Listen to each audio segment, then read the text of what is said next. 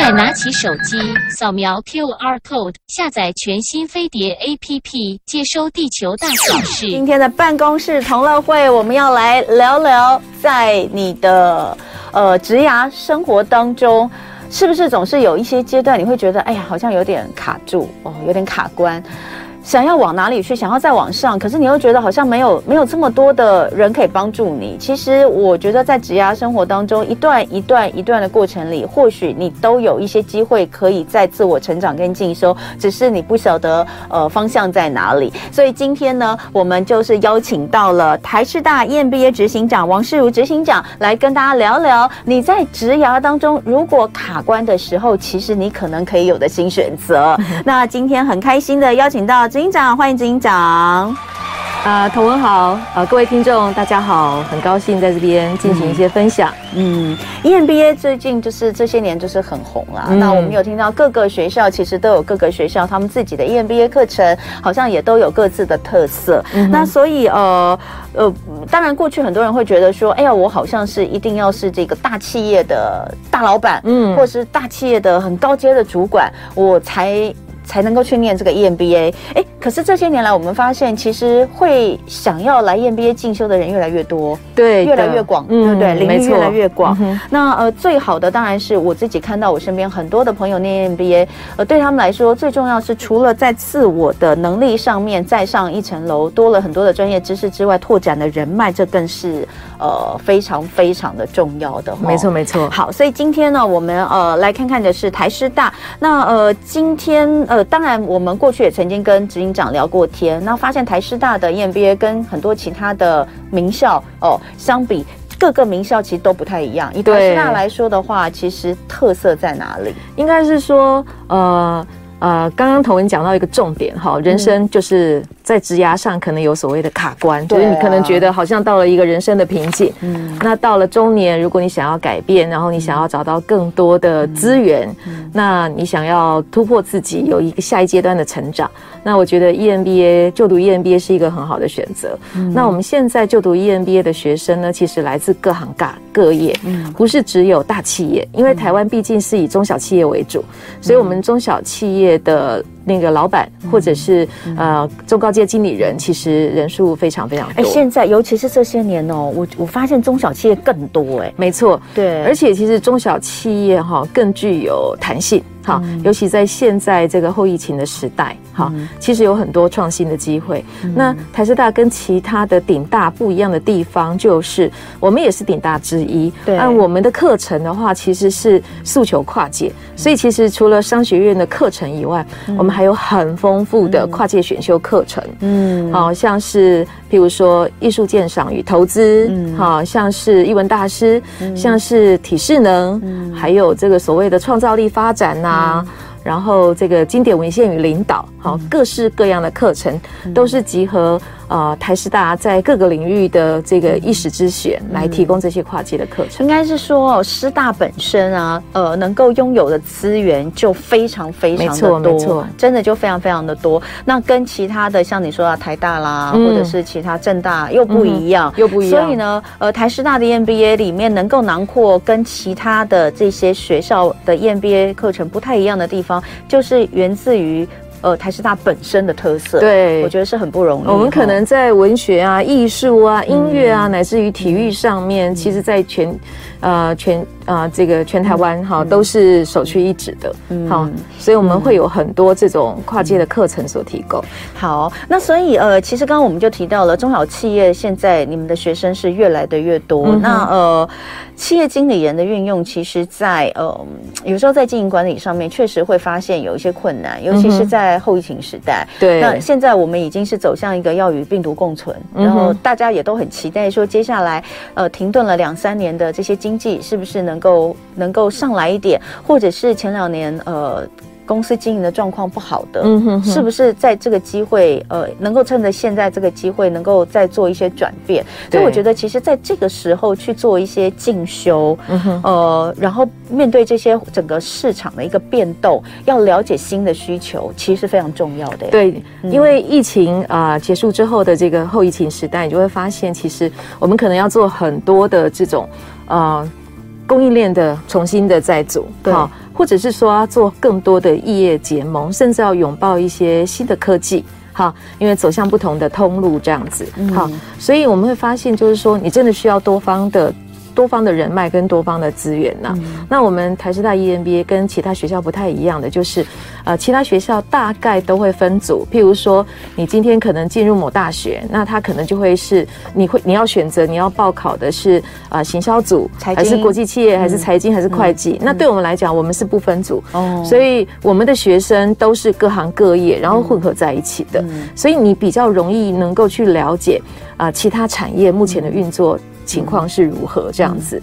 那透过这个交流，你很容易有多元的人脉。嗯，所以当你要从事创新啊，或者是你需要各方面的资源的时候，你很容易找到链接。嗯，所以呃，这个是很不一样。那那哎、欸，那我我再问一个问题好不好？嗯、所以因为每一个学校他们的他们的特色都不一样，台师大的特色又特别的明显，所以会是一些你刚刚所提到的这些相关的嗯哼呃领域的这些跟如果如果你的企业是跟这些有点关系，其实你更适合念台。台师大是不是这个意思？嗯、呃，应该是说，呃，对。那可是举例来讲，好像银行业，对，银行业，我们有很多学生学长姐是来自银行业的，对对对。那他们会选择就读我们的原因，是因为他们可能觉得，其实，在金融知识上面，他们可能已经到了一个相当的成熟的程度了。嗯、但他需要的是各行各业，因为他在拓展业务的时候，嗯、他可能要去谈就是传产，他可能也要去谈文创或者是高科技产业。嗯，所以他必须要了解一些基本知识，这些人的想法，他才有办法去做对话。嗯，那如果你都不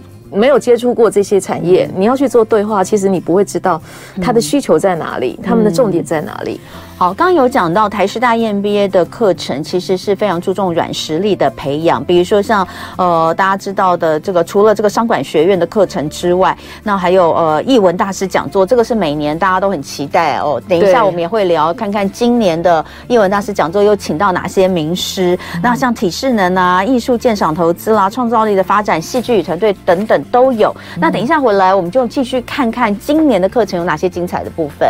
今天我们的办公室同乐。会很开心邀请到的是台师大 EMBA 执行长王世如来跟我们聊聊，呃，如何在你的职涯当中呢，有一个选择可以让你拓展更多的人脉，拓展你的视野，而且真的做到跨界新对话。嗯、那尤其是在疫情这两三年，其实让各行各业都非常的闷。呃，这两哎，其实这这两年我发现去读 EMBA 的人，想读 EMBA 的人特别多。嗯、呃，对，因为反正。闲着也是闲着，哎，不是这样讲，而是说真的是觉得有卡关啦。是的，我觉得这两年碰到卡关的人非常多，不管你是企业经营主，或是你在企业里面担任领导人，嗯、哼哼其实对你来说都有一些就是没有办法突破的部分。嗯、哼哼那在这个时候哦，能够呃横向的去认识各行各业跨界的一些资源，而且重点是当进入到，我觉得 EMBA 这个这个环境还是。还是怎么讲？他就是经过一个，总是经过一个，因因为你要去报考也不是那么容易啦，你还是经过一个筛选啦，必须要这样讲。所以进来到这边人，他其实在各行各业都有一定优秀的表现，他才进得来。那你可以在这里一次看到这么多各行各业的不同的朋友，在彼此身上互相学习，我觉得这是最最难能可贵的一点。那当然，台师大他们自己的课程规划也非常的让人呃引人入胜，尤其是在译文大师这一块。我们刚刚已经讲到，我想就接下来讲。呃，英文大师真的是你们最红的一门课，对不对？哎，对。那我们是必修啦，它是必修。嗯，哎，对，就像你，可是也也没差。你刚不是说你们不分组吗？我们不分组，但是我们基本上有一些必修课程。那我们的必修课程是商学相关的课程，对，全部都是举举例来讲，像有经济学、统计学。啊，行销管理、财务管理、组织行为这类型的啊，传统的商学课程，那唯一一门列为必修的课程，其实叫艺文大师讲座。嗯，那这个目前的话，在可能在全国的 EMBA 里面都是很独特的。哦，那我们的艺文大师讲座邀请的哦。大大部分都是国家呃文艺的文艺奖的得奖者，就国宝级了。对，然后有很多可能是行政院文化奖，或者是台北文化奖。嗯啊，举例来讲，譬如说我们这呃我们这学期就是在六到九九月的这个学期，我们邀请到像是刚得国家文艺奖的平路。平路老师，嗯，然后还有像庄林、庄林老师，嗯，然后还有过去也邀请过像廖秋平老师，这是版画的大师，嗯，然后也邀请过设计，哈，像台湾设计呃研究院的董事长，好那个院长啊张基义张院长，嗯，那还有像建筑龚树章老师这样子哈，我们邀请非常多的这类呃这类型的艺文大师。那过去我们很多学长姐可能都会觉得说，哎，这个译文大师讲座到底跟管理有什么关系呢？啊，很多人会觉得很纳闷哈。其实它跟管理的关系非常之大。好，我们要讲的是这些译文大师们，其实都是在自己的领域里面有很多的建树。那通常他们做的可能也不是只有自己的专业，还有所谓的技艺传承的问题。嗯，好，举例来讲，譬如说像是啊、呃，这个张基义老师，哈，他的专长是设计。那他怎么样让设计翻转台湾？所以呢，他接掌了啊、呃、台湾设计研究院之后，其实就要从事很多的组织，就是怎么样能够跟企业、跟公部门合作，怎么样去沟通，然后怎么样改善服务的效能。那其实这个中间的过程当中，一定会有很多的阻碍。嗯，然后你怎么克服这个阻碍？然后你怎么样能够？立下这样子的一个志愿，然后他的为什么有这样的格局，然后有这样的视野，我觉得那都是一个很好很好的学习，嗯，这样子，嗯，所以我们历届有很多的学长姐，可能刚开始会觉得译文大师讲座好像只是听听这些译文大师们来分享他们成功的经验，后来发现其实有更多译文大师们来的是分享失败的经验。嗯，那我觉得从失败的经验上面，其实你可以看到，就是说他们怎么样能够克服这个失败，嗯，然后勇于去分享失败。我觉得这个其实是很重要的。那特别是这些译文大师们来到台师大以后，其实跟我们都会有很深刻的互动，是因为他们可能觉得，其实我们的学长姐们其实是很认同这个所谓的啊。这个文化素养、文化底蕴，其实是高阶领导者一个很重要的一个一个一个成分啊。所以呢，他们都很嗯非常热心于这个学习，然后分享这样子。因为我们觉得高阶经理人如果没有这个义务的底蕴的话，他其实不太可能爬到更高的位置。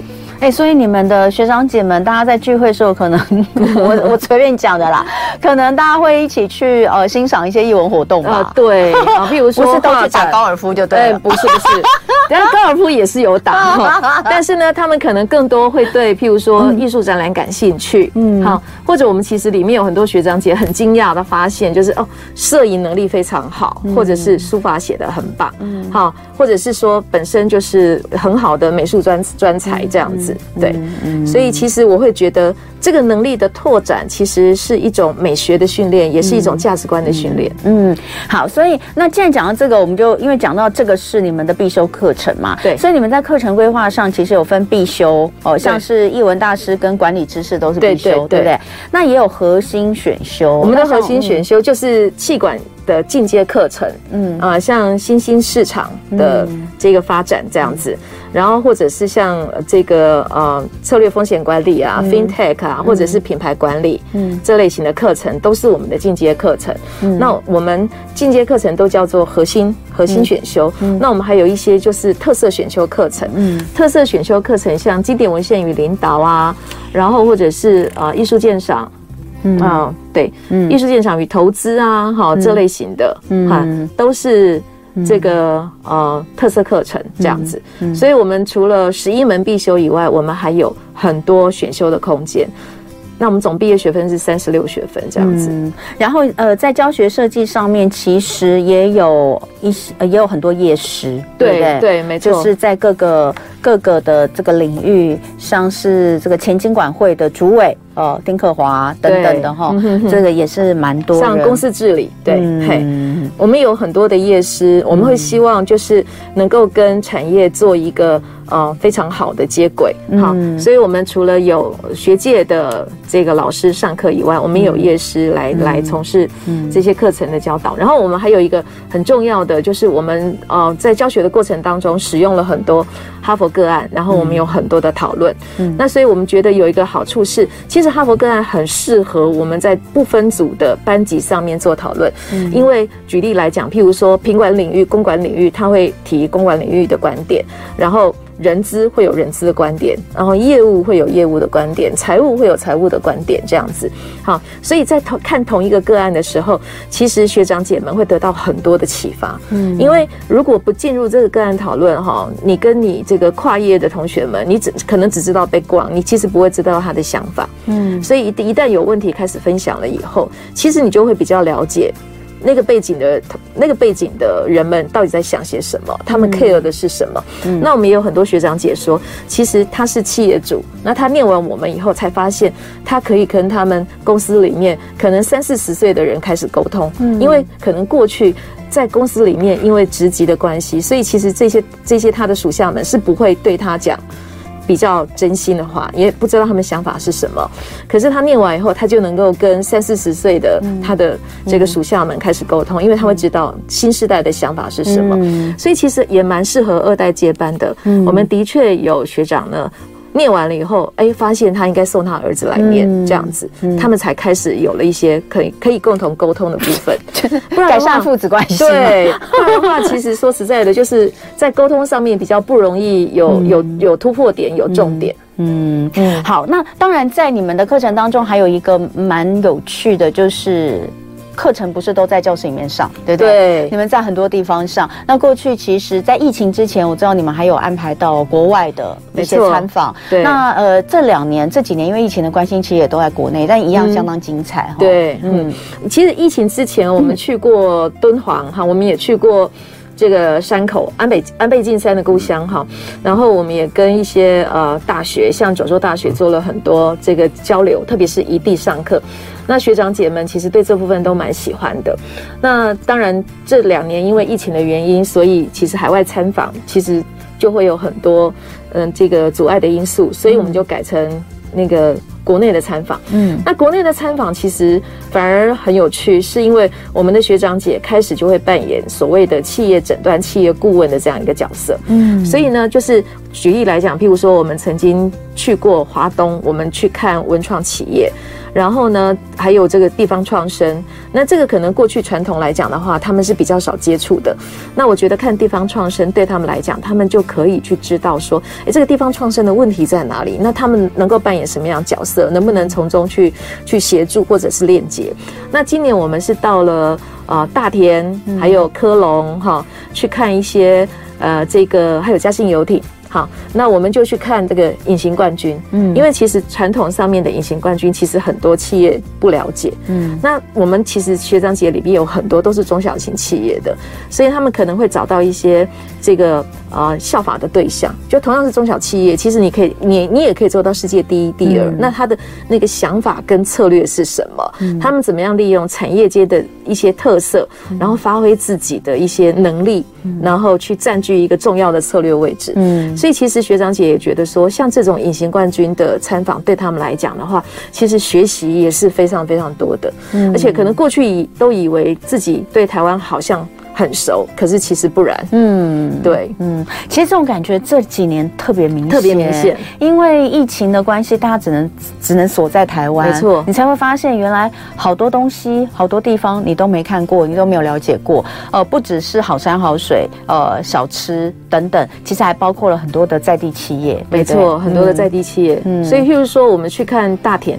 哎，我们就发现，其实大田除了它，其实在高尔夫球球杆头上面啊占有。重要的位置，那它之外又做了一些多角化。嗯、那它为什么做这样的多角化？譬如说跨入水五金的市场，然后跨入这个这个脚踏车的市场，那其实我们就可以呃做很多对话。嗯，对，特别是这一次就是非常的、嗯、呃幸运碰到李孔文。嗯，呃，这个李呃李李总经理这样子，所以做了很多的对话。嗯，我觉得其实这种这种深入的对话，对我们学长姐来讲，他们觉得其实蛮蛮特别的，并不容易。好，那呃，台师大 EMBA 一样哦，就是两学年，对不对？跟大家一样吗？都是两学年。